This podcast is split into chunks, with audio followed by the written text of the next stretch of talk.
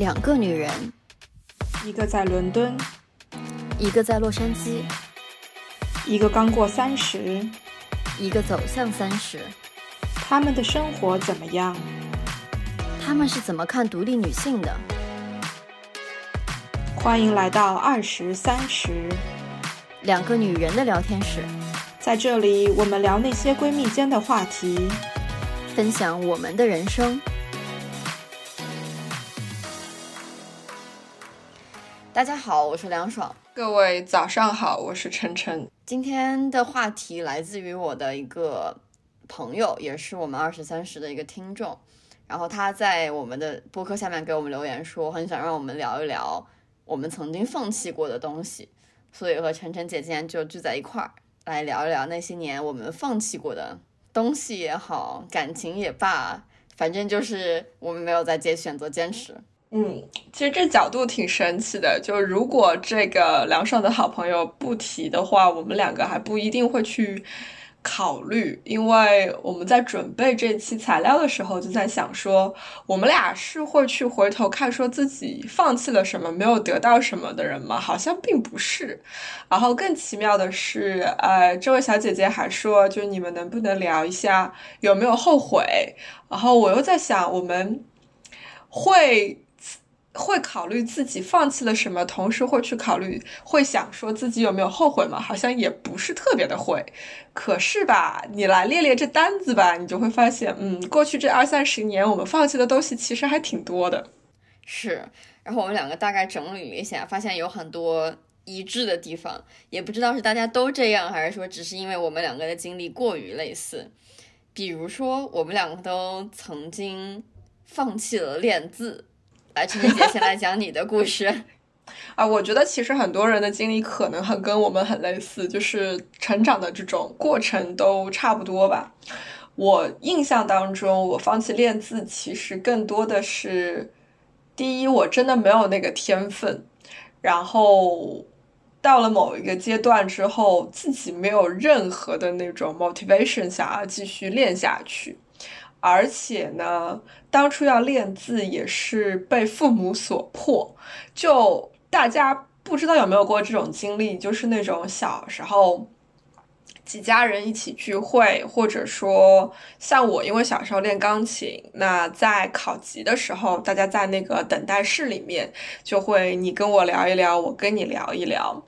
然后就。爸妈嘛，总会有一种想要把自家孩子拉出来秀一秀的这种心态，对吧？所以那个年代没有手机，没有智能手机，没有这个朋友圈，你就没有机会给自己孩子拍照、拍视频发朋友圈。那唯一的秀的方法就变成要么是聊，要么就是现场露一手。所以就有一次是在那个考级的后等候室里面。我跟另外一个小姑娘聊得特别的投缘，然后我爸爸觉得特别的好，然后就互相两家人就说，那我们就互相留个联系方式、电话号码、地址什么的，这样将来可以继续联系。两个人又那个钢琴水平差不多嘛，就可以互相交流交流。于是就扯出两张纸，让小朋友写。写自己的名字什么的，然后就开始进入了互夸的模式。我是先写，就写自己名字的，落下第一笔的时候，对面的妈妈就开始讲：“哇，晨晨写字特别好，怎么怎么怎么怎么样。”我爸还觉得很开心。然后等我写完，对方这个小姑娘也开始写，然后我爸就不说话了。因为他的字就是那种书法级别的那种字，你知道吗？特别的好看，特别的有精神，然后结构什么都特别特别的好，每一笔都很到位的那一种。而我觉得我爸当下就被刺激了，于是在我考完级回家之后，我爹开始找字帖，开始要想办法让我练字，我整个就懵了。原来这件事情这么重要的吗？然而事实是。在尝试了一段时间之后，他发现我真的没有那个 sense，没有那个天赋，我一点都没有办法去投入。什么？你让我记在这个田字格里面这一撇一捺要放在哪个位置？老娘没有那个耐心，你不要来折磨我了好吗？所以应该没有多久吧，也就一两个月的时间吧。我爸发现我真的没有办法，静不下那个心，也没有办法去投入练这个字，所以他就放弃了。那跟着我也就无所谓了，对吧？我本来就无所谓，所以我也就放弃了。所以时至今日，我的中文依然非常非常的丑。然后呢，非常可笑的事情是在小学三年级开始学英文的时候，哦，不对，我是小学五年级才开始学英文。开始学英文了之后，我的英文比我的中文好看很多很多很多倍，而且学校里面搞那种什么英语写字比赛，就是那种看谁的英文写的好看，我是会去参加的，然后是会被展示出来的那种。然后我不知道为什么，反正现在尤其在英国那么多年以后，呃，写英文明显比写中文要多，然后用中文的时候更多的是在打字，在那个。手机上或者在电脑上，所以其实我的中文写写的这个速度也好，包括呃字的结构什么，真的就非常的不好看。英文反而因为记笔记，我还是喜欢用纸和笔记笔记的人，所以英文真的写的很流畅很流畅，而且用的非常非常的多，你就能够明显看出来两边不在同一个 level 上。来说说你呗，你为啥放弃啊？那我可惨了，你才被折磨了一两个月，我觉得我至少被折磨了七八年，我觉得 at least 吧，至少，因为我爸是一个字写的非常非常好看的人，而且他不是说是那种工整型的好看，我爸是能够写出风格的那种好看，就很有自己的风格，然后字写的非常的大气，然后我还有一个表哥，然后他是完全就是写书法的。他是就提起笔来就能给别人写了各种什么草书啊、楷书啊这种，所以我爸从小就一直觉得，嗯，我姑娘就一定要字写的好看，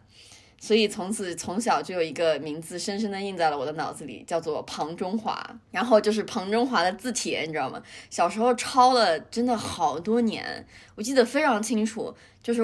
就是我爸当时就一定要跟给我买那种田字格的。写字本，然后我每天写一页才能出去玩儿，就我写一页才能干别的，你知道吗？就是我写不完那一页，我什么都干不了。然后小时候就我爸到现在都会拿这种作为这种笑谈，就说我小时候经常去挑那种标点符号特别多的那页去抄。然后就是能少写几个字嘛，就可能一页本来能写，比如说四十个，然后后来写成了三十个字，因为全都被标点占满了。然后特别爱抄那种现代诗，因为现代诗就是也是标点比较多，然后还时不时老换行，然后也不用写那么多，一页很快就写满了。然后我爸就记得小时候我耍这种小聪明嘛，然后我爸就让我，他就很生气，就让我把田字格里每一个标点符号和空着的格全部都给他填满，才可以出去玩。反正我小时候就是一直被这个东西疯狂的折磨，然后但是直到就是练了基本上五六年吧，然后就是我的字还是很丑，就可能已经上初中了，然后还是很丑，然后我爸就把我搞去了一个什么书法练字班，然后就是就是一整个寒假还是暑假我忘了，就是一个月到两个月的时间，然后我每天都在那里写字，就是从早写到晚。然后写五六个小时，那是一个就是专门用来写字的班。然后重点就是吧，我觉得，我觉得经过他训练之后，我确实字写的好看了一丢丢。但是还有一个问题就是，他是还是会同时教你说如何把字写好看的同时把字写快。所以就是我刚开始练的是楷书，后来就开始有点往行书的方向偏，于是我的字就变成了。本来就没有很好看，然后还有稍稍那么有点乱，然后就很尴尬。然后，但是到后来，就是当你很习惯那种很流畅、很迅速的写的笔画的时候，你其实是回不去的。就是你找到捷径了之后，你就没有办法回到说原来工工整整写字的状况下了。你就总想是不是连一笔啊，还是怎么样？然后我的字就反正一直丑到了现在，就是大概这么回事儿吧。所以我一直很羡慕字写的很好看的人。然后我觉得其实这件事情最终。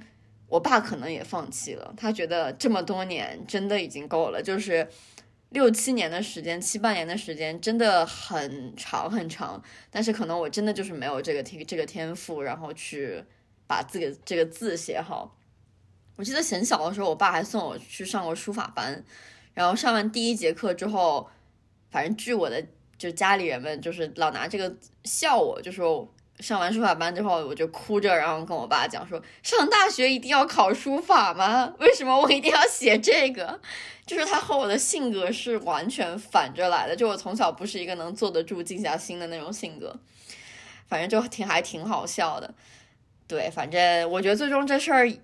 也是我放弃了，然后也是我爸放弃了。我觉得这事儿虽然坚持了很久，但是。最终，我觉得证明了说他并不适合我。我佩服佩服，可以坚持那么久，真的是太厉害了。我肯定做不到，完全没有那个办法。如果我不喜欢那件事情，真的一点动力都没有。但你想，如果你有一个爸爸，他会每天告诉你，不写完这张字，你就没有办法出去，你就什么都不能干。我觉得你还是会写的。这感觉跟我小时候练琴差不多啊！我钢琴学了九年，然后十级也没考到，我只考到了九级，然后十级去考了一次没过，结果那个时候是初二的夏天，然后后来就开始中考，那个准备中考了什么，所以初三那一年也没怎么练。然后高中上了个寄宿制学校，就不太有机会好好练琴，因为琴房不多，然后你得每天去订或者怎么样的，就没有机会，所以后来就逐渐就被我荒废掉了。但是学琴的那九年真的就是很痛苦，而且我记得印象很深，就比如说小时候那时候还是会停电嘛，因为就是电网没有现在那么发达。如果哪一天晚上停电了，就必须点蜡烛，我就会特别开心。我就想说，太好了，不用练琴了，因为看不清琴谱。结果呢，我爸就会去抽屉里面掏出一只巨亮的手电筒。然后站在我的旁边，帮我照着琴谱以及琴键，然后跟我说：“好了，来可以练琴了。”我整个就崩溃了，你知道吗？我天呐，不带这样的！然后真的就是一边练一边哭，就那个眼泪就是不停的哒哒哒的掉在琴键上，或者掉在我手指头上。我印象太深刻了，因为我真的觉得好痛苦，可是特别好玩。就是现在我反而很享受。然后，比如我搬家了之后，我就第一时间给自己买了一架琴，嗯，弹的次数不多，就不可能像以前那样子，什么每天在那边练，但是时不时的，今天比如说有一个小时的空余时间。不是很想看书，不是很想干什么，我就会坐到琴面前去，然后练一练基本功，然后找几首自己喜欢的曲子弹弹一弹。像最近特别喜欢那个，因为一直都很喜欢宫崎骏的作品嘛，对，所以就特别找了那个久石让的那些音乐的琴谱来练。然后那天在练《豆豆龙》的时候，就我男朋友在旁边就嗨了，整个就是他听出来了是《豆豆龙》，就我还没有练得很熟，他会觉得很很好玩，很享受。然后。像我们两个人都很喜欢一部很老的电影，就是《我的野蛮女友》，然后两个人之前还重温了一遍，然后我就把里面那首卡农拉出来练了一下，他他又觉得哎很好玩，很不错，就很有感觉，所以现在反而就是琴变成了一个日常的这种。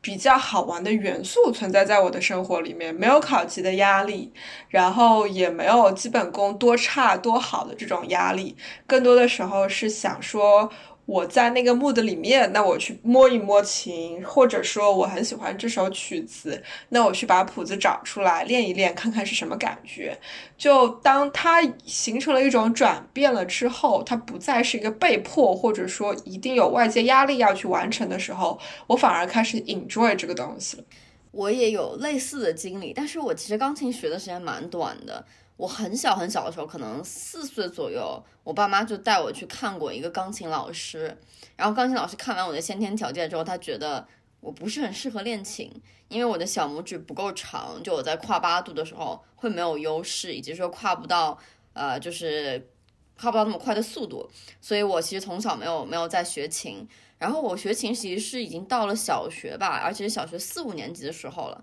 我当时是纯粹出于兴趣，然后去上了一个什么试听课，后来觉得还蛮好玩的，就开始学。然后我爸妈这件事情上倒是从来都没有逼过我，就是他们就觉得啊，你学着好玩你就学，就当培养乐感了。然后你要是不想学就不学了。所以我可能大概学到有初二的样子，然后当时是我都不记得几级了，六级还是几级，然后去考也是考级嘛。然后考完之后就没有再学，因为也是准备中考，就太忙了。然后当时也没有觉得说自己要走艺术这一块儿啊，所以就没有继续学。我记得我当时很喜欢一首曲子是拉德斯基进行曲，就我到现在都很喜欢，我也不知道为什么，还挺奇怪的。然后和时针姐一样，我现在家里摆着一个电钢，但是虽然摸的次数嘛，就是少了一点儿。然后最近还是挺想去试试，就是那个动森里面那个主题曲的，就觉得很可爱，所以看说有没有空能够捡起来。我就记得我当时刚一放弃弹钢琴的时候。就弹琴的时候，其实我第一反应是，哦，我终于可以不用剪那么短的指甲了。我觉得每一个弹琴的人都一定有过这种深刻的感觉，就是那个指甲秃到你觉得我好像没有指甲，我好难受，特别的，就而且有点疼。所以就是如果要再重新回到练琴的时候的话，可能还需要就是再把指甲再剪短一点，然后不要去划那个键。哎，挺神奇的，我完全没有想过这个问题，因为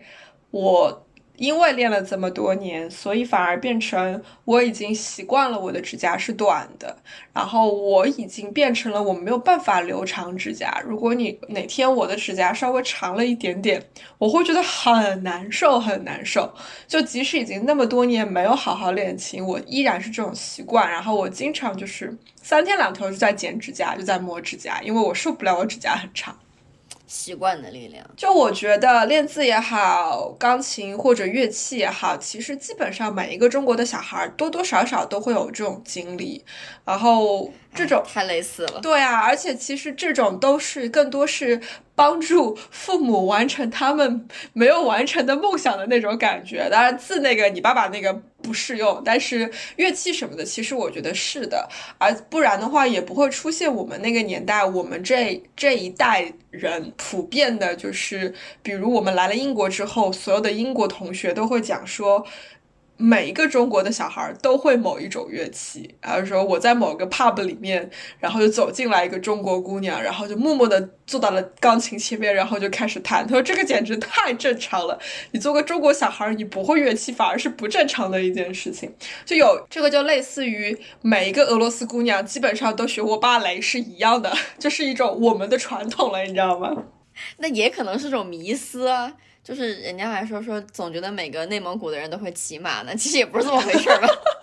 啊，那倒是，你看看李诞，他肯定就不会啊。我们再把时间放到近一点，就离现在稍微近一点，有什么东西是你当初自己想要去尝试，然后后来决定放弃的？那我就先拉的稍微稍微近一点，也不要太近。我记得很清楚，我在上高中的时候，就是自己有意的放弃了一件事儿。就是去记整齐和好看的笔记。我我是那种我在初中和小学是那种对笔记本有执念的人，就是我爸妈现在可能都记得，就是我家里可能还有。几十本我至今都没有碰过的笔记本，因为我特别喜欢买那种好看的、封皮很好看、内页很好看的笔记本，然后家里囤囤了特别多。你有好看的笔记本嘛，就觉得嗯，那我一定要把笔记记得整齐一点、好看一点。所以我就有那种执念，就是一定要把笔记记的结构非常的好，然后要非常的完整，然后呃，它有它自己的逻辑性，然后一一笔就是一一丝一毫都不能差的那种。所以，我小学和初中其实，在画记笔记上花了还蛮久的时间，我觉得。然后，直到高中之后，我开始意识到说，哦，你这样记笔记，笔记永远不可能记得完的，你永远都整理不完你的笔记。所以，就是到高中就变成了，我就开始放弃说我要把笔记记得好看，反而就是在书上，只要我觉得这个地方能写，我就写。然后在笔记本上也是，就是只要我此时此刻我想到它了，我就把它写下来。另外一个原因也是因为我发现，你去做很好看的笔记，其实并不有利于你把知识真的吸收。当你觉得说记这个笔记对你有用，然后你去把它记下来，而不是为了记笔记而记笔记的时候，你对于知识的吸收其实是更快和更全面的。那我发现这个之后，我就开始。终于把，终于就是没有在本末倒置的为了好看而记笔记，而是真的去为了学知识而记笔记了。所以我的笔记后来上面有很多，就是然后这里然后画条线，然后记个什么东西，然后那里画出来一个记个什么东西，而不会说像原来一样一定要很整齐的哦，把它用各种各样的颜色标识好啊，然后到最后其实就在就是找起来也很不方便。哎，这个很有意思哎，我有过类似的经历，但是我很早就放弃了。这个跟我的字写的很丑是有关系的，因为我发现在我字很丑的情况下，我的笔记是不可能整齐，也不可能好看的。嗯，但是确实，我印象当中，就小学、初中的时候，老师特别强调你的笔记要记得好，笔记要记得整齐。我觉得是两个方面，一方面是老师自己其实是有板书要好看、板书要 organize 的压力的。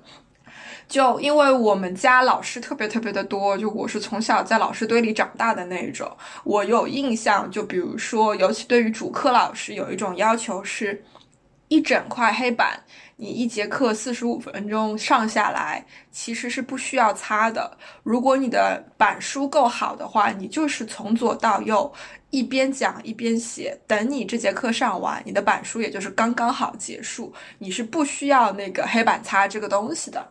所以就变成老师也就会相应的要求我们笔记要跟他的板书一样的整齐，一样的好看，所以那个时候确实有这种压力，然后要学着画那种很好看的那种括号啊，然后结构要清晰啊，什么什么的。我应该是到了大学的时候才意识到，说其实不是那么一回事儿。你看大学的时候，老师做出来的 PPT 也是五花八门、乱七八糟。以现在从业多年以后的那种经验回头去看，有些老师的那个 PPT 内容太多了，文字太多了，就其实是对于上课不太有好的作用功效的那一种。但是因为他放很多的文字，所以就变成了我完全没有记笔记的动力了。反正。课后老师会把那个会把 PPT 发给大家的嘛，我就打印出来就好了嘛，然后只要去读去背就行了，根本不需要记记很多东西。所以从大学开始我就放弃了。然后在工作以后，特别明显的一个一个 observation，应该说是我发现。有很多这种 junior 的 member 在加入我们团队的时候，他们依然有很大的这种很严重的笔记要工整的这个强迫症，其实是。可事实上，他们即使记得很工整，颜色很多，好像归类归得很清楚，等到回头去找的时候，他们永远找不到他们要的东西。就这个跟你的笔记整不整齐完全没有没有关系。如果你的笔记很整齐，可是你不记到你的脑子里，你不记得我在什么地方写下了什么东西，这个笔记就相当于没有记，是没有用的。我自己发现，比如说我的记忆其实是更多是影像型的记忆。就是说，我会记得这句话，我写下来的时候是在笔记本的左半页还是右半页，在上上半页还是下半页，以及那句话我写完之后，它大概轮廓是什么样子，是什么形状。所以，当我回去找的时候，其实我找的是那一个。图像型的印象，而不是内容本身，反而这个对我很有用，就变成了我把它写的越奇怪的形状，其实我的印象越深刻；越工整的形状，反而我的印象越不深刻。这个对我来讲最有用。然后我遇到过很夸张的队友，是会记得非常非常工整的两页。然后第二天回过头来跟我讲说，你能不能帮我把我的笔记对一遍，看看有没有什么错？因为我发现我记下来的东西，我过了一个晚上来看，我有点看不懂，我不知道昨天到底讲了些什么东西。我就在想，这是你的笔记，你自己都看不懂，难道你指望我能看得懂吗？我人都惊了，你知道吗？下巴都掉了。所以在那个时候，我就特别觉得就是。它工不工整没有用，关键的是你要通过写下来这个过程，把它印到你的脑子里去。至于怎么印到你的脑脑子里去，每个人的感觉是不一样的，你需要找到那个感觉就好了。所以我觉得放弃记整齐的笔记这个事情，我一点都不后悔，因为它它是一个很形而上的东西。当我放弃一个形而上的东西，帮我找到我的本质跟真谛的时候，那这个。没有什么好后悔的，这件事情简直是太棒了。我觉得我也完全不后悔。我觉得就是应该放弃这种统一形式化的东西，去找说最适合自己的学习方式。就晨晨姐说她跟形状有关系，然后我才发我我也发现，就是我其实这个人更喜欢去读东西，就是文字，我对文字的感觉更好。你如果让我去听那个有声书，就是 audio book，我听完是什么都不记得的。但是你让我看东西，我我会记得。但我知道有人就是他听完东西他会记得，但他看完的东西他不一定会记得。而且有人看书非常慢，但是听书非常非常的快啊！真的人和人这个学习的方式其实差千差万别。我觉得更多的是要去就是去为自己的目的找到合适的方法，然后放弃那些形式的东西。哦，这个就是在西方成人教育这个方面，它存在一种叫做 VAKR 的这种。模式就是说，把人的学习方式大概归成四类。有一些人是要通过这种视觉上的方式才能学，就比如说，就比如说现在很流行，越来越多的人会到视频网站上去找一个视频来教你做一些什么事情。大家有一些人会发现这个很有用，然后有一些人是通过听，就是可能是有声书，可能是。他把视频开着，但他不需要去看那个画面，他只要听那个旁白就可以。这种是他更好的学习方法。有一些人是通过动，通过 experience。就比如我有朋友说过，他记电话号码根本就不是记数字，他记的是必须要在键盘上按一遍，他就对于在键盘上的那个分布、那个形状。有了印象，他才会记得住那个电话号码。然后第四类就是通过阅读，就比如说，我就明显的我更喜欢阅读，我不喜欢这种视觉上的学习方式。如果我要做一个什么事情，你要让我看一个视频才能去学，我会觉得很难受的。你能不能就把那个 instruction 放在我的面前，我自己去读就可以了？所以就每一个人他会有不同的侧重方面，然后包括。一样的，它可能是个 combination。你最强的学习方式是阅读，其次是视频，再次是 experience，等等等等。所以就你只要去找到自己的这种方式，然后把它变成你最快的学习方式就好了。对，我觉得大家听到这儿应该也大致明白了。就我和晨晨姐，就是说是讲放弃的事情后不后悔。其实我们两个好像完全不后悔，而且我们两个还觉得放弃是一个蛮积极的事情。其实是因为我们两个人火象星座，you know，就是那种来得快去的也快。也许在当下决定放弃的时候是心痛的，然后是难受的，是觉得哎呀，为什么会浪费那么多的时间？或者说哎呀，我花了这么多的时间就这么放弃了，好可惜。但是我估计我们俩都是那种睡觉，明天起来就没什么事情了，然后就拍拍屁股 move on 了。是的，是的，是的。但其实我觉得。甜甜姐刚刚说说，就是我觉得有些放弃其实不一定会，对我来讲吧，至少不一定会有说不好的情绪反应。我觉得我在放弃一个东西，有时候会有那种很爽的感觉，或者说很爽的那种 feeling 在。我记得我本科的时候，就本科的时候，在我们学校嘛，就宁诺，就社团是你生活中非常非常大的一块东西。然后我大一的时候就加了两个社团吧，一个是辩论社，一个是当时的创新，然后是曾经的赛服。然后创新那个社团是非常非常非常的忙，然后就每天有各种各样的事情要做。我记得当时的项目经理还会给我们布置作业，让我们去研究往往年的案例啊，或者怎么怎么样。然后我当时就忙到说，我自己觉得我抽不出时间来去做很多事儿。然后我当时就开始研究各种时间管理的技巧。结果呢，就时间管理技巧刚开始研究，第一句话醍醐灌顶，就时间管理最大的技巧是你决定你不要做什么。然后看完这句话之后，我就整个人想了很久很久，然后我就做出了说我要退出创新这个社团的决定，因为我当时就觉得创新这个社团它的。投入产出比不是特别高，就我投出了投入了大量大量的心力在里面，但是对我来讲，就是有些有些活动或者有些项目，我觉得不是特别的有意义，或者带给我的成长没有那么大。而且我当时也想也想的就是，如果我加两个社团，一个辩论，一个呃就是创新的话，其实会分散我的精力。然后我后来就决定放弃了其中一个社团，然后主攻了辩论社这样子。所以就是当我在放做放弃那个决定的时候，其实我整个的感觉是如释重负，是有点爽了，因为我觉得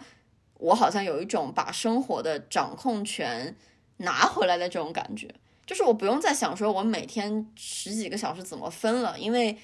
去掉一个之后，我自自然就多了每天至少多了两到三个小时的时间出来。嗯，其实不只是时间管理啦，整体来讲，我们就是在不断学习如何 say no 的一个过程啊。我相信大家如果有去跟一些跟职场有关的公号什么的话，你会发现最常写的一个话题就是如何在职场里面说不，而且。这个我发现特别特别的有用，是因为我们的文化是一个不擅长说不的一种文化。比如面对上司给你的压力，面对同行 peer 给你的 peer pressure，以及面对家里的长辈给你的很多压力什么的，其实我们一开始都不知道怎么样去跟他们说这个不可以，那个不行，这样子让我觉得很不舒服。我们真的是在。不断的学习，说怎么样委婉的方式或者合适的方式把这个“不”字去说出来。然后当你说了以后，你就会发现时间多了很多，精力多了很多，而且你会发现你的人生真的就是成了你自己的人生，很神奇的一件事情。我觉得，当你要说放弃，你一定会绕到，比如说我在工作上放弃过什么样子的机会。放弃过什么样子好的工作不去做，其实。如果你要聊这个的话，就变也变成了我在人生当中放弃过什么东西。我们之前有过一期讲选择嘛？你想，我们两个人聊那一期选择的时候，更多是通过。正面的方式，我选择了这个大学，我选择了这个专业，我选择出国，我选择留在国外生活，对我们有什么样子的影响？你如果要把它翻一面来讲的话，其实就是变成了我放弃了国内普，就是我放弃了国内传统大学。我放弃了留在国内发展，我放弃了国内的花花世界跟花花生活，我放弃了跟父母住得很近，生活的很近，等等等等。然后我有了什么样子的什么样子的损失？你这些事情，你翻一个角度去讲，全部都会变成非常 negative 的一件事情。可是我们两个不是这样子的人，所以就变成了我们更多的看到的是我们如何成长成了一个有能力。有这个勇气去说不的人人，而且在通过说不的这个过程当中，我们得到了什么东西？我们成就了自己哪些东西？这些是我们更在乎、我们更享受的方面。然后你要再从从这个角度拉回到细分的上边，就变成很可能会有一些。我比如说，为了某一段感情，放弃了工作上的什么样子的机会，或者说为了工作上的什么样子的机会，我放弃了这一段感情，这其实也是可能的，只是更多的时候我们没有那个勇气把它拿出来聊而已。举个例子，我觉得我跟我的某一个前任分开，其实很大的程度上是因为我们两个人在某一个点。意识到了，我们成了两个不一样的人。他的性格、他的喜好等等，其实更适合在国内生活，因为英国的好山好水好寂寞，对他来说没有好山好水，只有好寂寞。他觉得非常的无聊，他受不了晚上下班以后，除了酒吧就只有电影院这样子的选项。然后他受不了晚上我十一点钟想去路边吃个串儿，但是一点都没有可能实现的这种现实。然而我当时在英国，因为工作的关系，各种各样的这种 fulfillment 更高更大。我觉得我非常享受这样子的生活。我觉得我的工作给我带来的满足感，比这段感情给我带来的满足感要大得多得多得多。然后虽然这是一段谈了很多年的感情。但是最后，在某一个点，有一天早上我醒过来，我发现不行，我没有办法再继续这样下去，所以我选择放弃这段感情，然后选择留在英国，追求我的这种我想要的、我喜欢的生活方式，以及这一份让我觉得很 fulfilling 的工作。所以当时也是因为这样子的矛盾，其实那段感情已经开始变得千疮百孔。我们两个人视频，因为后来变成了一段 long D，所以我们两个人视频的时候，除了聊为什么我们不能生活在一起，为什么这段感情没有未来，我们聊不了其他任何的事情，因为这个已经太 dominant 占据在我们的脑子里面。所以我最后是打了个飞的。就回国过了一个长周末，然后算是当面给自己一个了结，也当面给这段感情一个了结。就那种礼拜五飞回去，然后礼拜一就回来的那一种，也就在在上海过了两个晚上，把这件事情做了一个终结。其实是对。对于我来讲，其实就是放弃了一段感情，而且我也记得，在我回程的那那个航班上面，因为直飞嘛，我直接从上海浦东飞了希斯罗，我真的是哭了一路，就是眼泪根本止不住的，不停的哭，不停的哭。然后好在就是那个航班都是那种会关灯或者怎么样，虽然是白天的航班，我还把是我还把那个遮光板什么全部都拉下来。我记得，等到我下飞机的时候，我真的是丢三落四，魂都没有了。很多东西就落在了飞机上，然后我走到了飞机口，突然意识到，哦，这个没带，那个没带，我走回到位子上。那个时候，整个飞机基本上已经空了，然后空乘已经在开始整理每个位子上落下来的东西啊什么的。然后有一个空乘就看到了我，然后看到了我的脸，他瞬间就惊了。就你知道英国人的那种方式，他就是，Oh my darling, are you alright？我然后我就直接笑崩了，你知道吗？我就表示，哦，英国人这种口音已经表达方式真的就是百年不会变。然后我就说没事，谢谢你关心。我说就是我是。结束了，我就说我是给自己画了一个句号，然后刚刚用这一路去纪念这个句号，然后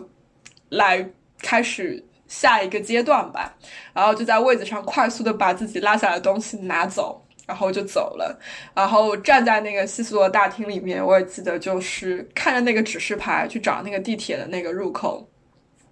有那么一分钟觉得很恍惚，不知道自己在哪里，不知道自己下一步要干嘛，然后就默默拍了个照片，发了个朋友圈，然后好朋友就在底下留言，就说欢迎回来，然后加油，然后那一刻就知道说 OK，不管怎么样，就我需要 move on，然后仅此而已，就是不能说仅此而已，其实有一点点的伤，我觉得我大概花了那一路十二个小时的时间。去祭奠，然后去后悔。一方面有后悔，说我为什么会花这么长的时间才意识到我们两个人是完全不一样的人。可是很快的，我也开始，你知道，就是用性格积极的那一面去影响自己，去说服自己，就是说，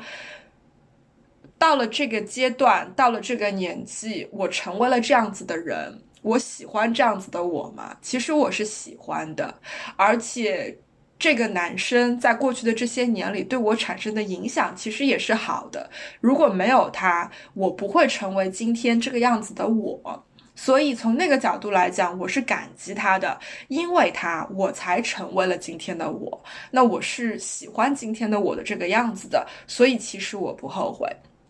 也许有些人会觉得说这个听上去很阿 Q，可是。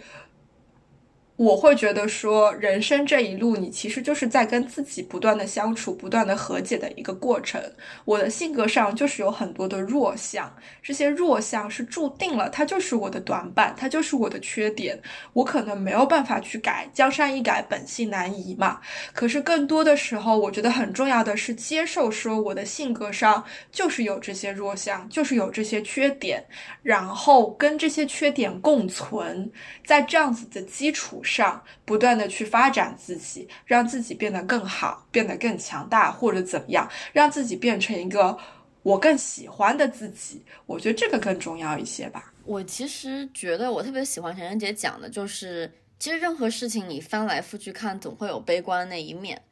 就是你可以把一个分手，你讲成说我是我放弃了这段感情，你也可以把分手讲成说。是我在这段感情里面学习到了东西，我意识到他对我不合适，我选择走出了这段感情。就是你两个完全不同的表述，其实会带来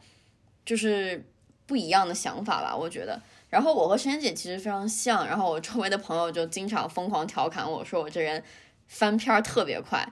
就是我觉得可能我更多的会把每一次分手都看作是一个我主动的选择。而不是说我被迫去放弃了什么样的东西，我觉得就这个事情是我主动去做的，然后它是我下的决定。那么我觉得，既然我是仔细思考过的，我相信它是对的，我也不太会过多的沉浸在那个情绪里面。你这个人谈那么多的浪滴，真的有的时候感觉分手也不是很伤的样子啊。不是不是分手伤不伤？我觉得这事儿就是。我觉得就是当我决定分手的时候，就可能最伤的那个阶段已经过去了，你才会觉得说就这样吧。然后我们确实看不到什么未来，那就这样吧。对，然后其实我对于感情放弃的经历，其实很多时候并不是说我已经谈了一段恋爱去放弃。其实我在感情经历里面有有一些是我非常非常非常喜欢那个男孩子，然后但是对方并不喜欢我，所以其实这是对我来讲是一个很大的放弃。怎么讲？就是你求之不得的那种感觉，其实是非常非常难受的。然后你会很难说服自己说，为什么？我这么好，我这么优秀，他就是不喜欢我。嗯，我觉得就是有过可能两三次这样子的经历之后，我觉得我就很想得开了，就是我会放过我自己，就是觉得说，哦，那就证明这个人他不是对的人，所以就放弃这个人就好了，就是放弃和他要发展一段感情的一个执念。然后我就意识到说，不值得，没有这个必要。然后就是放弃他也没什么大不了的，然后就好像开始昂首阔步的大前向前走，然后就迅速翻篇，然后我已经忘记我后面翻篇干了点什么，但是反正就迅速翻篇翻过去了这样子。对，就别人看起来可能会觉得说有一点没心没肺，但我觉得可能如果说好听一点，就是自愈能力比较强吧，就是我自己能说服我自己，然后不要再去纠结那些东西，然后该放弃的时候果断的放弃掉。哎，我觉得这个世界本来就非常的复杂，而且我们人生走这一遭挺辛苦的，要没心没肺一些。你要是什么都往心里去，什么都往肺里去，那你真的是要累死。每天睡觉这个胸口那叫一个重啊！我觉得就。学会放弃，学会说这个事情不适合我，或者说这个人不适合我，是需要很大的勇气，但是不代表说我们不会去做。那时候我记得，就阿娇离婚的时候，不是新闻还闹得很大，然后因为他属于是他那个婚结婚的整个这个时间非常的短嘛，也就一两年的时间，然后他很快就离婚了。然后他也并没有多说什么或者怎么样，然后我就看那个网上很多评论或者怎么样，就一大片就是什么很可惜，然后又有一大片就是在各种讲说这男的就是骗婚什么什么的。其实归根究底，我觉得是也许到了那个阶段，阿娇终于意识到说，其实他不适合婚姻，或者说他不适合跟这个人在一起。至于之前他为什么会跟这个人在一起，为什么跟他结婚，你要是把这个套到你一个普通人身上，你可以去想得到。有来自家人的压力，来自其他人的压力，然后作为明星，他有来自媒体的压力、粉丝的压力啊！你这个年纪了，你为什么还单身？你为什么还不成家？等等等等。所以有一些人，也许他们很厉害、很强大，就是能够顶得住这些压力，然后大大方方的去讲说：“我不觉得我适合婚姻，这不是我想要的生活的状态。那我就是要选择单身继续生活下去。”然后不代表说我不会。谈恋爱，我不会有感情，只是我觉得婚姻这种形式不适合我。可是我们大部分的人都是没有那个勇气去这样子做这种 announcement，因为你会想说，也许会让谁伤心，会让谁失望，或者怎么怎么样。不仅仅是婚姻这件事情，我们又有多少人能够很勇敢的去说这份工作我不喜欢，所以我不想继续做下去。我昨天刚刚经历了一件事情，也是新鲜出炉。嗯，在我们隔壁公司有一个男孩子，他是一个英国出生长大的印度男孩子，他可能比我小个一两岁吧。然后他进公司等于也就比我晚个一一年多的样子。他干了一件很勇敢的事情，是他辞职了，而且他是裸辞。就目前在这种新冠的这种很不很不乐观的大。大环境底下，他选择了裸辞，然后他给的理由是我想要休息一下，而且做了这么多年的管理咨询，我不知道这个是不是真的我喜欢的行业。那且不说他讲的是不是真话，我觉得这件事情非常的勇敢，特别有勇气。英国失业应该在一百万人口应该是有了吧，我估计失业率非常的高，然后。明显现在是买方市场，就是雇主。更牛逼、更有那个谈判的优势的情况下，他选择了裸辞。他选择说：“我想要去休息一下，因为干了九年、干了八年，我很累，我想要给自己放个假。而且这个工作做到了一个我可能不喜欢的阶段。”这个很厉害呀！你放在国内有多少人能够这样子讲？哪怕是放在我身上好了，我都没有那个勇气去讲。一方面，因为我非常的 risk reverse，就如果没有下一步好的计划，我是不会做这一步这个举动的。另外一方面，我真的是没有办法有这么强大的安全感，去对这一份我不喜欢的工作 say no。我也觉得他很勇敢，但我觉得。就是这个是非常积极正面的，说你可以说他去放弃，但是我真的更愿意把他讲说，你其实在做他在做对他来讲他想要做的选择了。但是我觉得其实有些时候放弃意味着承认我人性中的一些弱点，然后你可以说承认自己的弱点，其实它也是一件很有勇气的事情。但它其实也是一件很懦弱的事情，就是我放弃了要去改变我的这个弱点的事情。还有很多人性上的东西，比如说有的人就是胆子不够大，然后或者说有的人人性上就是我就是不爱做冒险。然后那我觉得就是当他去放弃一些眼前的机会的时候，我其实觉得这个人也蛮勇敢的，因为他其实承认了说我人性里有有懦弱胆小的那一面，然后。我也不想去回避他，而我更想做的是说，如何在他存在的情况下去做一个让我更舒服的选择，包括选择不进入婚姻也是一样的。就有人就是觉得说，我并不想在在一个共同体中生活，并不想去照顾别人。然后，并不是说大家所谓的说的说不结婚是一件多么特立独行的事情，而是有人就不想做照顾别人这件事儿。然后你说他自私吗？他自私。但是你说他勇敢吗？我觉得他也勇敢。他比那些不敢承认自己不想去照顾别人，而去贸然进入一段婚姻的人，我觉得更负责任，然后也更能够担得起。反而我觉得我更不喜欢那些就是什么都想要，什么都不愿意放弃，总是在在追求很圆满、很全的生活，但发现自己没有办法去顾周全。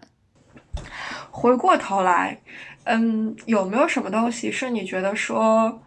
在你放弃过的这些东西里面，有有没有什么东西是你会想要再去捡回来的？嗯，没有哎，其实没有。对，我就觉得说，你说你都已经花了那么大精力，然后去做了一个放弃的决定，然后你再把它捡回来，我觉得其实就是好像之前就。做这个决定不是很值得，你会这样觉得吗？我觉得弹钢琴其实不算了，因为它就是一个相对来讲是一个爱好性的东西，然后你就是给你的生活加一点乐趣嘛。但是像真的我花了很大心力去决定要放弃的东西，我好像就不是很想把它再捡回来了，因为我觉得我之前想的已经够清楚了，然后重新再走一遍这个决策的流程，其实也蛮累的。可是人会变啊。也是，但我至今还没有想好说要把什么东西拿回来。嗯，我觉得就在我的概念里面，我觉得可以分两类，一方面是跟自己有关的，就比如说，如果是决定了承认。自己就是这个样子，或者决定了放弃，我就是没有办法练好这个字，那确实我会回去把它捡回来的可能性非常非常的低，而且我觉得这个在跟这个在跟个人有关的这个方面上更普遍一些。可是作为一个在做公司的人。我发现很多时候，我们就是在一个不断重复，然后不断放弃的过程，而且这种 business decision 它其实没有一个终身有效之可言，因为不是说一件事情，它其实更多的是一类的事情。比如说，我这一次做一轮 marketing campaign，然后失败了，那我决定我把这个 campaign 放弃，不代表我将来不会再做第二轮。我这一次做了一轮 business development，然后只找到了两三个有用的公司，或者说有用的人，不代表两年以后我不会再来做一次，因为所有的东西都在变，而且其实我放弃的它只是一个个体，这一个活动这一次项目，但事实上我并没有放弃。这个本质，marketing campaign 这个本质，或者说 business development 这个本质，这些东西其实是公司运作的一个常态。它肯定是一轮一轮不停的做，一轮一轮不停的翻新，不停的去尝试，然后不停的去寻找新的机会。所以有的时候反而我会把这种态度引到我个人的身上去。也许我现在在做的某一件事情，或者尝试的某一个方法，在当下对我来讲。Doesn't work，没有用。可是我这一次可以放弃，但也许过了半年、一年的时间，我人变了，或者说我的生活状态到了一个新的阶段，那我又重新再去把这件事情做一次尝试，也许就适合我了，也许就可以 work。我觉得是我们从来都不会放弃需求了。就像你说，每一个每一个商业都会，它一定有 BD 的需求，它一定有 marketing 的需求。每一个，我觉得每一个公司都这样。然后只是说你放弃的，只是说哦，可能这个方法不适用，或者这个平台它不适用，这个渠道它不适用，这个是我们放弃。但是需求它永远都在。然后我觉得引到个人身上也是一样的。就像我们两个刚刚讲了，说我们有过放弃感情的经历。但是我们从来都没有放弃过，说我们要去寻找另一半，因为我们知道我们有这个需求，我们知道说在我们人生的未来规划里面有另一半的存在。那它既然是以一个需求的形式存在的，我觉得我们会不断的尝试新的方法，不断的尝试新的人，然后直到我们找到一个解决方案，或者说找到一个呃能够让我们看到幸福的这样一个人才会停止。然后，所以我觉得其实。我们我觉得要做的是认清，说公司也好，自己也好，需求是什么，需求在哪里，然后具体说怎么样去完成需求。我觉得在短期上其实是可以做取舍和放弃的。就是我觉得如果概括一下，大概就是战略上要很明白，但是在战术上可以去做适当的放弃。然后我还蛮喜欢这边，就我在这边美国的公司嘛。然后我们其实经常会讲说，park this idea，就是 park 就是把它停在那里，就是你停在那里，并不意味着它就消失了，呃，也不并不意味着你把它放弃了，只是说现在并不是一个正确的时间，然后或者我们并没有找到正确的方式去实现这个想法，那我们可以把它先停在那里。我觉得我们。公司应该停了有大量的这样子的需求和我们也叫 ticket，然后需求和想法，然后我其实觉得这是对于我们来讲也是适用的，就是当我有什么样的想法，我觉得现在不是很适合去实践的话，我就把它先停在那里，并不意味着我把它放弃了。就比如说晨晨姐之前想要开公众号，然后想要写东西。然后可能就没有实现，结果就被我拉来做了播客。其实某种某种程度上也是你把你的一个想法停在那里，然后你又把它拉回来了。就是你的这种表达的欲望、需求，或者传递或者 make impact 的这种想法永远都在，只是说什么样的情况下，然后有一个以更更怎么说呢，在不同的情况下以更适合的时机。然后以更适合的方式，然后它会重新回到你的生活里。所以其实你看，聊了一大圈绕回来，就我们之前开头聊的所有那些放弃的东西，其实更趋于表面化一些。就我们知道这个东西不适合我们，所以我们把它放弃了。可是本质来讲，我们没有放弃的是我们的那些执念、我们的需求、我们的追求。而且事实上，这些年以来，就是。我们在成长的这个过程当中，我们的执念、我们的需求、我们的追求一直都在变。它其实可能变得更现实，或者说变得更适合自己，或者说变得更是跟自己想要的东西是越来越 match，那个差距越来越小。然后，因为我们有这些的内动力、内在的驱动力，所以我们在不停的尝试很多东西。从这个角度来讲，就是我们尝试过的东西，或者说我们搁置过的东西，要远远大于我们放弃过的东西。因为我们知道，那些其实更重要。当你在停止去尝试，停止说我把这个主意先搁一下，把那个先定到板子上，等过一阵子再回头来看的时候，你其实就是已经开始丧失了你内心最原本的那种动力吧？应该说，嗯，我觉得是的。我觉得我们一直从播客第一期到现在，一直在疯狂的强调，就是我们自我意识的发展，然后对自己的这种 self reflection。我觉得其实你想的越多，就会越清楚，说我在这个世界上活着到底要的是什么。然后当你很清楚那一点的时候，我觉得我们讲放弃，很多程度上是在讲说，不要觉得走向你想要或者说你所需要的东西的路只有一条。然后我觉得，当你确定了说。其实方法有很多种的时候，你就开始可以无限的去试。就比如说拿工作来举例的话，就是我和晨晨姐都是很喜欢工作里面有 ownership 掌控感和 achievement 或者成就感的人。然后，但是我们两个很确定，就是这个东西，我们发现在我们两个和大的和在大公司的经历来讲是拿不到的。但是我们从来都没有放弃过说在工作里面追求这两件事儿，只是我们意识到了说。进大公司真的不是我们两个能够拿到这两个东西的途径，所以我们就选择放弃了。至于练字这件事儿，我觉得还有一个原因就是我们两个其实对他的渴望并不是很强，就是我也从来没有渴望过要成为一个字特别好、写字特别好看的人，晨晨姐也从来没有渴望过这件事儿。然后如果说在我们两个心里就觉得说我的这辈子的幸福取决于我的字写的好不好看。我觉得，如果我们两个对这个事情的需求达到那种程度的时候，相信我，我们两个会想尽一切办法把字练得好看的。所以，我们就是一个很世俗的人吧，right？没有没有既得利益，我们就不会去做这事儿嘛。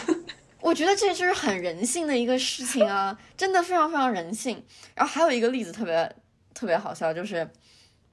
我忘我忘了，我应该是从。大学开始吧，就大家都在疯狂强调说，你一定要会编程啊，然后将来就不会编程就没有办法在这个社会立足啊，一定要会一点啊，多少。然后其实我大学应该就学过一次，然后后来我研究生的时候，因为有课程要求嘛，所以也学了一点 R，然后就是然后再加上周围人的影响，好像还学过一丁点的 Java，然后。在后来的某一个莫名其妙的时候，还学过一点点 Python，但是反正就是学了一点，然后也就后来就放弃了。可能大概就是在网上上了一点网课吧，因为我就发现我的生活里真的没有用到这些东西，然后我也对这个东西的需求真的没有很大。就即使说全世界都告诉我你要学，但它它当它不会实际应用在你的生活里的时候，你就发现。你学了也是会忘的，然后你也没有办法精通这个事情，然后但反而说有一些技能，可能没有全世界都跟我讲它很重要，但当我发现它在我的生活里就是很需要的时候，我也会想尽办法把它发展出来。可是，我觉得。这是一方面，是说，如果你有那个内在驱动力，然后当你看得到说，如果我不做这件事情，可能会有什么样子的后果，或者说，如果我做了这件事情，可能对我有什么样子好处，或者说这件事情对我来说有多么的重要，你你会去做。可是我另外一方面觉得，就是我们还是会被我们的基因所局限。当然，我知道我有的朋友会。不赞成，因为比如说他们会讲说，如果你的人生就是在不停的告诉你自己你不能做什么，其实挺难、挺可悲的。而且这个世界本来就是在不停的告诉你，你这方面不行，那方面不行。那我们就应该积极的一点，相信自己什么都可以，然后什么都去做尝试。这是一种极其乐观的一种方式去看待，或者说极其不服输的一种精神去看待。我 appreciate 这种精神，但是其实我自己不会这样子去做，因为我不停的，因为我不停的在意识到自己有哪一些局限，而且这种局限不是我自己决定的，是我基因天生自带的。就举个例子，我去学过画画。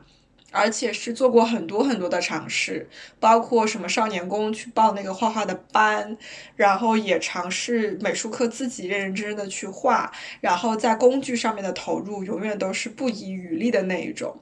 但事实上，就是现实告诉了我，我基因里面真的就是没有画画的这个天分，而且这个是极其极其差的一种状态，差到什么状态？是我连临摹都不会。你比如说，我印象很深刻，美术课老师让我们画一棵树，而且他把那个树。的那个图是放在了每个人面前，是每个人印了一张放在你的面前，然后说你就照这个画就可以了。我都画不出来，我一点办法都没有。就我就是不知道这个笔应该往哪个方向走，可以画出那个感觉。即使我真的去照着它临摹了，画出来也是可能只能还原百分之二十的那种程度。所以一度我很担心的，比如说我完全。不太可能培养出颜色的这种感觉。举个例子，或者我甚至觉得，天哪！如果我连画画都不会，那我是不是将来就是化妆都没有办法 handle？因为我曾经一度觉得他们俩是一回事儿，所以这个我已经放弃了。因为我的基因里面就我觉得就是没有画画的这个功能，而且我们家确实就是在艺术这个方面的这种。积累沉淀非常非常的少，这个我应该怎么办？就没有什么办法啊，就只能这个样子啦。然后我在想，如果我有小孩，我要怎么样去改这个基因？我要怎么改？其实我觉得，如果说一个人觉得说他能做所有事情，然后内驱力可以解决所有的问题，我觉得其实是不准确的，因为我觉得我们其实都是愿意接受正向反馈而不是负向反馈的人。所以说，其实我们会朝着我们更擅长的方向去发展，因为它给了你更多的正向反馈之后，你整个的心理的感觉，你的成就感会会更多。所以，就像陈晨姐画画从来都没有带给过你所谓的正向反馈，所以你也就意识到了说，哦，我其实在这方面并不适合。然后，而如果说你明明他不会给你正向反馈，你还要很偏执的说，我就是要通过。增强我的内驱力，然后去让我自己坚持下去，变得擅长做这件事儿。我觉得其实还蛮强人所难的，有一点。而且我我其实还蛮怕这种有这种执念的人的，就是我觉得你需要去接受，说我们有些事情是做不到的，然后我在某些方面是欠缺的，然后这不是一个内驱力能解决的问题。当一个人觉得内驱力能够改变自己所有的缺点的时候，这个人我觉得可能其实是有一点可怕，因为他太执念了。我很害怕一个人陷入绝望的境地，就是他把自己过多的拴在了一个一个事情是好是坏上，那他的生命就只有一个支柱，那个支柱倒了就什么都没有了。但是如果你更肯放过自己一点的话，你就会发现你的生命支柱更多嘛。就像我转身就忘了，就是如果画画不行，那我就去唱歌嘛。然后唱歌不行，那我写字也不行，那我看那我去看书嘛，是吧？就当你这些东西多了之后，你就觉得，哎，我看书挺好的，我觉得我我我也挺棒的，我不用再去揪着说我画画真的不太行这件事儿去说了。我觉得就活得可能更乐观、更豁达一些吧。嗯，所以 to conclude，我们两个人呢就是不适合聊放弃，对吗？因为我们太乐观了。我们两个好没心没肺啊，我觉得。然后好像也也不怎么会后悔，就是怎么了？就有一种这决定我就是做了，你你要拿我怎么着？我估计吧，我应该有过很多后悔的时候，它跟放弃没有关系。比如说，我后悔的是，哎呀，这口锅买早了，我要是真的等到黑五那一天，我可以再省个二三十磅。但是呢，我我又会很快找到阿 Q 的精神安慰自己，就是那至少我买早了这几天，我都用到了这口锅，而且也就是二三十磅，没有，就是 it's not that big as a difference，you know，就有我们。太太擅长安慰自己，所以就是即使后悔这种事情，也会想说，OK，那我下次当心就好了。然而问题是因为翻篇太快，下次也不一定会当心，除非拿个小本本记下来，我也不会记得明年黑五的时候，我一定要忍到黑五那一天再 再买。天呐，不可能，哎，所以就当你发现，对我来讲尤其明显，当我发现有一些事情我没有办法去改变，或者说。如果要去改变，需要费很大很大的时间跟精力的时候，尤其跟钱有关。哦，我那天收到了一张罚单，然后说我停在了那个不应该停的地方，但事实上是那种按分钟租的车，所以照照理来说，我停的时候其实是可以停的，但是之后因为没有别的。用户把那辆车开走，所以那辆车就在那个地方停到了不应该停的时间，于是就收到了罚单。那公那个租车公司的方式就是把这罚单贴到之前的那个用户身上去嘛，然后不便宜，一百多镑。我就在想，嗯，怎么办呢？我是跟他吵呢，还是跟他吵呢，还是就算了呢？然后我就觉得，我要是不跟他吵呢，我会心里有一点点过意不去，觉得就是有点对不住这一百多镑钱，对吧？毕竟是一顿。可以吃的很好的那个饭钱，所以呢，我就给他们发了个邮件。但是呢，我又觉得你真的让我再去跟他们吵呢，我觉得好累啊！我觉得我的时间跟精力比这一百多磅要更值钱。你要我等个半个小时，然后终于跟别人通上电话，然后在电话上吵个一个小时、两个小时，我觉得不值得。所以我就选择折中的方法，去给对方发了个邮件，然后看他回不回吧。他要是回呢，我就再 follow up 一下；他要是不回呢，我估计我也就佛了，就这样了。嗯，破财消灾就是这个样子。所以我觉得我是能够不停的在我放弃的时候找到理由去安慰我自己，包住自己度过这个坎儿，然后就会忘记了这个坎儿。我也是这种人，就是疯狂的给自己找各种积极的理由和想法。我我也会这样啊，就我觉得挺对心理健康有好处啊，为什么不呢？好，我觉得差不多了，我们在最后祝大家都成为这样子心理健康、活得开开心心、没心没肺的人吧。